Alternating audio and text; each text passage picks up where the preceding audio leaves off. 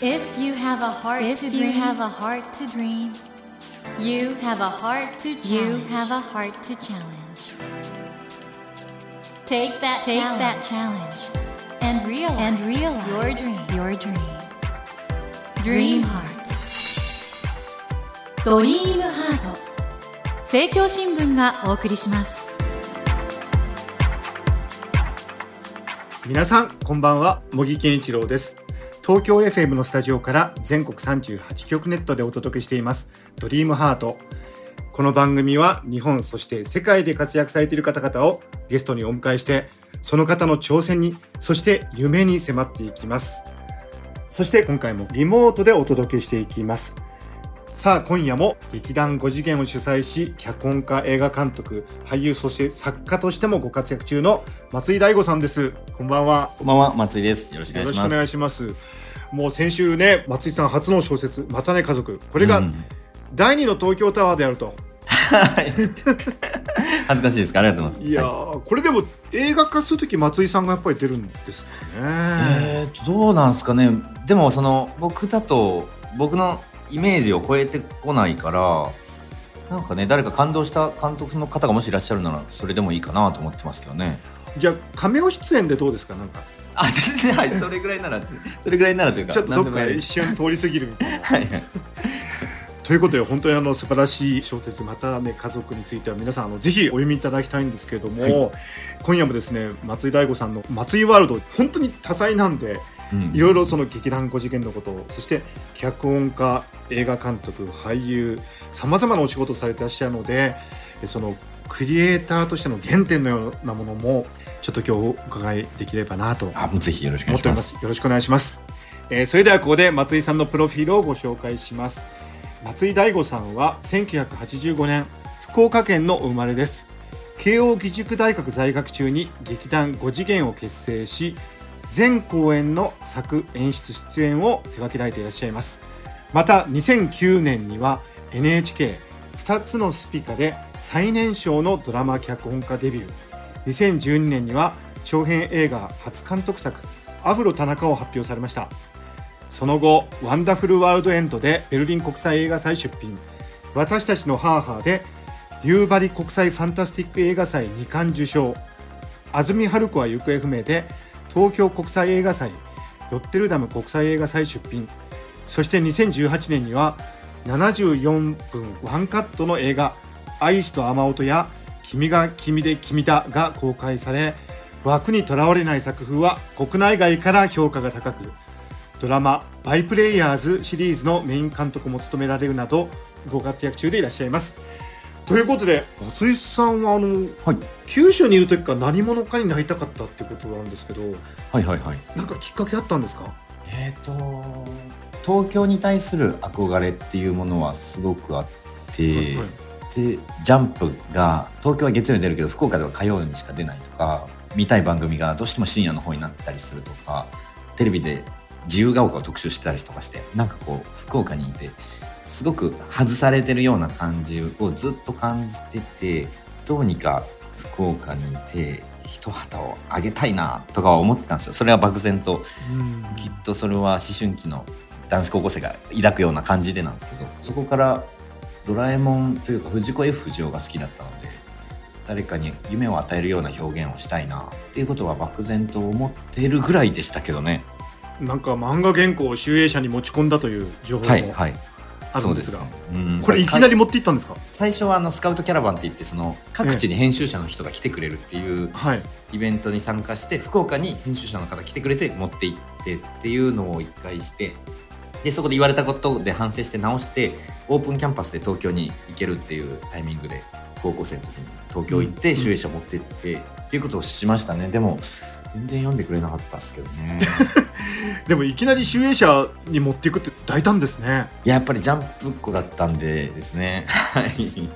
あのでもかなり小学校の頃から漫画を描かれてたということで。はいそうですね。やっぱりなんか絵描くのが好きでで絵描いてるとクラスのみんなが集まってくれてなんかそれがすごく自分もここにいていいんだというかなんか存在を許されたような気がしてなのでどんどん絵描くようになってきましたね劇作家演出映画監督の時にその絵コンテみたいなのもやっぱり使うことあるんですか？そうですね。その映画の VFX をいっぱい使う時だったりとかミュージックビデオでアーティストに説明する時とか必要に応じてですねなるべく書かないようにはしてるんです書いちゃうとそれ通りにしなきゃいけないってことによってあんまりお芝居とか見れなくなっちゃうので、ただやっぱり役に立ってはいるんですねその原点がね。あそうですね。やっぱり伝える手段としてはすごくいいと思いますねそして m 1グランプリにも出られたんですよね。はい出ましたね。4回ぐらい出ましたね。もう僕が高校の時にちょうど m 1グランプリが始まってええ。でみんなで夢中で見てて各地で予選があるっていうので俺たちもやってみようぜ。クラスで一番面白いと思ってたんで。はい。いかがでしたか？結果いやはもう思い出したくないぐらい楽しかった。えでも初戦敗退でしたね。はい。舞台に立ってやっぱりね。お客さんの前でやるという快感っていうのはそこで。いやそこではなかったですねあ違うんですか？全然そこではなかったです。もうセリフも忘れちゃったりとか全然反応がなかったりとかもう二度と立つかって思ってましたね。あでもあの慶応大学で演劇サークルに入ったのはその m 1グランプリの時の経験ですね。もうちょっと演技力が必要だっていうところから入ったとそうですそうです。なんであんなに受けなかったんだろうって思った時に演技力が足りないんだってお互い話してで演技力必要だからって言ってそいつ九州の大学行ったんではい。東京の大学だったんでそれぞれ演劇サークルに入ろうって言って入ったらその漫才やってる時よりも楽しかったんですよね。お 芝居をやってる時が。何が楽しかったんですか？なんていうんですかね、一緒にやっている人たちが、すごくその世界を生きようとするために、設定を考えたりとか、ここに入ってきた動機を考えたりとか、見た人には多分受け取られないぐらいなんだけれども、すごく細かくて、人間がその板の上に立ってる説得力を持たせるための作業っていうのをみんな必死でしてて、それをせーので板の上に揃えて、それを人が見るっていう作業って、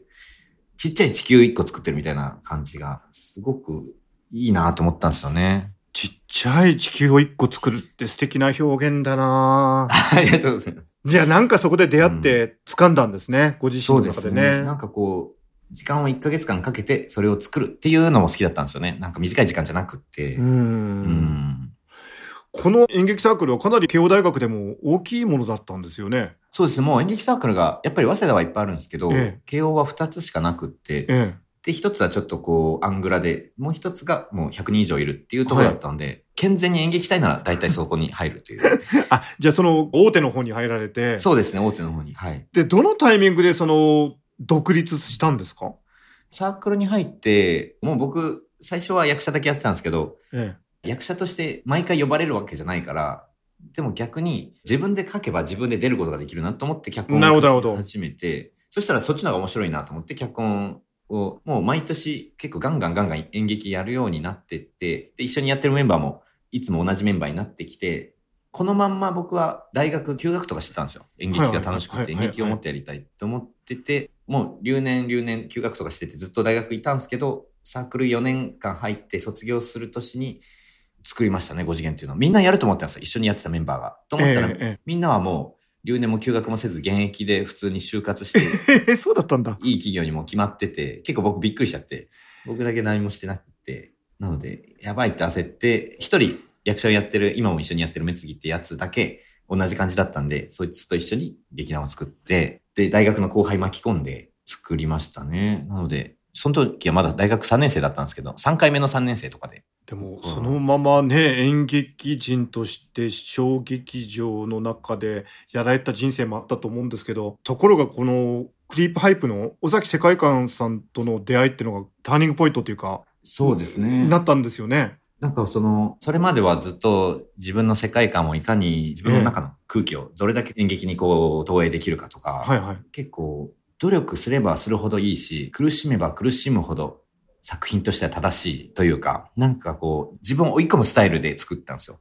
はいはい。で、自分が一番正しくって周りはみんな駒だみたいな考え方をしてて、それですごく仲間を裏切ったりというか仲間が離れていったりっていうことをしてて、裸の王様状態になっていて、で、そんな時にクリパイプの尾崎くんと出会って、その時はまだ尾崎もメジャーデビューしてなくって、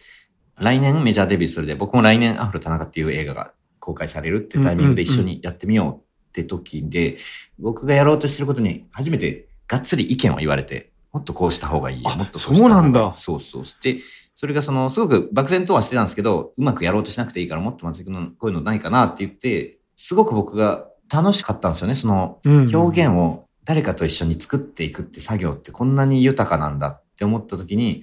もっと人の話を聞いて、一緒にやる人と一緒に作りたいなっていうスイッチが入って、それからは人と作ることが楽しいし、人と作ることが豊かであるっていうことを思って、それこそその女性を描くことをそれまでずっと避けてたんですけど、うん。逆に描きたいなって思ったりとか、したのは彼との出会いのおかげですね。これあの、尾崎さんがなんか演劇にいらしてたんですか？あ、そうです、そうです。えっと、僕があの、もともとファンだったんですよ、クリップうアップ。んうんうん。会場中に好きな音楽っていうのでずっとクリップアップの音楽をかけてて、はい。そしたらその、尾崎の友達がふわっと普通に見て、それを尾崎に伝えて、5次元っていう劇団でお前の曲かかってたよって言ったら、尾崎が見に来てくれて、本当にプラッと。で、その時に初めましてなんですけど。すごいだから不思議なご縁ですね。いや、そうですね。なんか嬉しかったですね。そしてその好きなバンドが売れていったこともなんか自分の感覚を認めてもらえたような気がして嬉しかったし。だからそのあたりがだから松井さんももうちょうどメジャーデビューの直前だったしはい。尾崎さんもメジャーデビューの直前でなんかその頃熱とかそれがなんか共鳴したんですかね？そうですね。それだと思いますね。この松井さんの作品ってやっぱり常に音楽がすごく大事な位置占めてると思うんですけど、松井さんにとって音楽ってどんな感じなんですか？敵ですよね。だからもう、うん。絶対に負けたくない存在なんだけど、映画で最後に音楽、主題歌が一回かかったら、全部持ってっちゃうし、うん。やっぱり音楽は苦しいことを、音楽でいろんな記憶を封じ込めることもできると思ってるんですよね。嬉しいことがあった時にその CD を買ったら、その CD を聴くたびにその嬉しいことを思い出せるような、なんかこう、うんそれって1ヶ月かけてお芝居作って、どんなにすごい芝居作ったりとか、何年もかけて映画作ってもそれができないから、悔しくって負けたくないなって思うので、うん。逆にそれを乗せるというか、自分は利用する。映画の中で、例えばミュージックビデオの中で音楽を作るときに、負けたくない存在として音楽を存在させることがいつもありますね。だから、ミュージックビデオをやるときは絶対にこの音楽で想像されるストーリーよりも、自分が音楽で感じた視覚的なストーリーが面白いんだって思ってぶつかるように作るし、映画の中でもできるだけこの音楽に印象を持ってかれないようにこっちのストーリーをとかっていうのはやりますね。確かに松井さんの PV ってバンドと戦ってる感じしますうね。ん、そうなんですよ。まあ寄り添うの恥ずかしいとか、寄り添うのがあんまり好きじゃないんですよね。なんかあのバンドが演奏してるところにいきなり第4の壁壊していきなり他の世界に入ってくるとかよくやりますもんね。うん、そうですね。なんかそういうの好きなんですよね。歌いづらい環境を作ったりとか。うーんやっぱりでもそういう意味においては音楽とどう関わるかとかいろいろなんか模索されながらやってるそのダイナミックな感じが魅力なんですかね？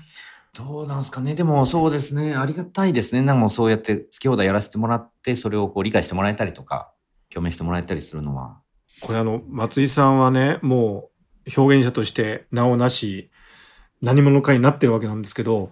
高校の時とかねそれこそ黒目大右折でいろいろ悶々としてたりとかくすぶってたりした時のことを思い出した時に、うん今このラジオ聞いてるリスナーの中にもねなんか表現したいとかはい。何者かになりたいっていう方もいらっしゃると思うんですけど、うんうんうんうんどういう言葉をかけてあげたいですか？いろいろ試してみたらいいと思いますね。例えば、お笑いが面白いからお笑いやりたいってなった時に、お笑い芸人だけに限らないと思うんですよ。別にそれじゃなくてバラエティの構成をすることもあるし、プロデューサーもあるし、それの美術を作る人だっているし、照明当てる人だっているしっていう。なので、一回調べてみて、試せるところからいろいろ試してみたりとかして、僕も漫画家になりたいって思ったけど、漫画家になれなかったんですよ。で、未だに自分の一番の夢は叶ってないんですけど、でも、視覚的に世界を作るのが好きだったことに気づいたから、映像だったり演劇だったりをやっていて、で、きっとそれがやりたかったのは自分は漫画そのものじゃなくて、とかを思ったので、単純に面白いと思ったものをいろいろ調べて、できることから試していって、で、向いてなかったらそれはもうすぐやめちゃえばいいと思いますけどね。いろいろ実験をしてうーん。ってことなんですかね。そうですね。最初から決めつけないでというか。そうそう、それだけってわけじゃ絶対ないんで。うーんあの、松井さん、本当にいろんな夢をね、叶えてきたと思うんですけど、いえいえいえ。これから叶えたいこととか挑戦したいことってどんなことですか？今までにない表現をやっぱりやってみたいんですよね。今で言うと VR、バーチャルでどういうことができるかとか、それこそ家から出られないから何ができるかみたいなことで結構いろいろなことを考えたりとかして、やっぱり映画とか演劇とか小説とかっていう、すでに今あるものも素晴らしいんですけど、なんかその表現としてバーチャルリアリティみたいなこととか、まだ芸術として耕されていない場所っていうことに何か挑んでみるっていうのは、ちょっと漠然としてるけどありますね。うんまあ、今回の「またね家族」はね小説の世界では本当素晴らしいデビューになったと思うんですけど僕ね「白の美術館」っていう番組で、はい言葉にならない感情を描きたいみたいなねはいはいはい。ことをおっしゃっててこれやっぱり松井さんのなんか作家としての一番素晴らしいとこなのかなとはい思うんですけどね。そうですあありがとうございます。やっぱり、まだ言語化されてない感情、僕は絶対あると思ってて、うん。嬉しいとか悔しいとか悲しいとか以外の、なんか興奮して泣きそうなんだけど、でも笑えてくるみたいなものを一言では言えないみたいなところって、やっぱり映画とか演劇とか芸術だとその感情に連れていけると僕は信じていて、生きてる人の数だけきっと感情が絶対あるので、そこに僕は挑んでいきたいし、でもだからこそこの小説っていうのが全てを言語化しなきゃ伝わらない作業だから、うん難しかったですね。映画とかだと役者の表情でそこに連れて行けたりするんですけど、なんかそこが自分にとっては面白い作業だったし、もっともっと挑んでいかねばならんと思いましたね。松井大悟さんの初の小説「またね家族」泣けますねラストはね。ああ、本当ですか。ありがとうございます。泣けますね。この「またね家族」をプレゼントいただけるということではい、ちょっと持ってきましたね。こちらにですねサイン入りでプレゼントしていただけるということでありがとうございます。いえいえ、とんでもないです。もはいう心込めて書かせていただきます。はい。ご希望の方はですね、この後番組のエンディングで応募方法をご案内いたしますので、もう少しお待ちくださいね。ということで、えー今夜はですね、劇団5次元を主催し、脚本家、映画監督、そして俳優、作家としてもご活躍中の松井大悟さんをお迎えしてお送りしました。松井さん、本当に楽しかったです。いや、本当にありがとうございます。楽しかったです、またぜひ、あの、何かのタイミングでお話聞かせてください。ぜひ直接お会いできるようになったら。そうですよね。今日リモモートですもんね。そうなんです。はい本当にありがとうございました。ありがとうございました。Never let go of that go of that dream. Never forget never that forget heart to that heart to challenge. Dream heart. 茂木健一郎が東京 FM のスタジオから全国38局ネットでお届けしてきました「ドリームハート今夜も劇団5次元を主催し脚本家映画監督俳優そして作家としてご活躍中の松井大悟さんをお迎えしてリモート放送でお送りしたんですけれどもいかがでしたでしょうか？松井さんね何者かになりたいと福岡の地で思ってらしてで表現したいっていうねこういう気持ちを持ってらっしゃる方はリスナーの方の中にもいらっしゃると思うんですよ。松井さんがおっしゃってたねいろいろとにかく試してみたらいいんじゃないかと自分にね合った表現の形とか自分に何が向いてるかそして社会の中でね自分が活かせるその表現のあり方って何なんだろうってことをねいろいろ模索する中で答えが見つかってくる道が開けてくるっていうこのね松井さんの体験に基づくお話とてもとても参考になったんではないでしょうか。あの皆さんももし皆さんの中で何か表現したいことがあったらどんな小さな一歩でもいいですから踏み出してみたらいいのではないかなと思います。さあお待たせしました。先ほどもご紹介しましたがこの度の松井さんの初の小説「またね家族」こちらにですね松井さんの直筆サインを入れて3名の方にプレゼントいたします。ご希望の方は必要事項を明記の上ドリームハートのホームページよりご応募ください。私模擬に聞きたいことや相談したいことなどメッセージを添えていただけると嬉しいです。なお当選者の発表は商品の発送をもって返させていただきます。たくさんのご応募お待ちしております。そして全国各地の人気ラジオ番組が聴けるラジオアプリ JFN パークでドリームハートの番外編番組茂木健一郎のポジティブ脳教室の配信がスタートしています。この後10時30分に配信されますよ。こちらも聞いてみてくださいね。さて来週のお客様は木村カエラさんや大原桜子さんなどアーティストグッズのデザインやカフェショップなどの壁画デザインをされるなど今注目のイラストレーター塩見和田さんをお迎えします。一体どんな方なのでしょうか？その人物や作品の世界に迫っていきたいと思います。どうぞお楽しみに。それではまた土曜の夜10時にお会いしましょう。ドリームハートお相手は茂木健一郎でした。ドリームハート。政教新聞がお送りしました。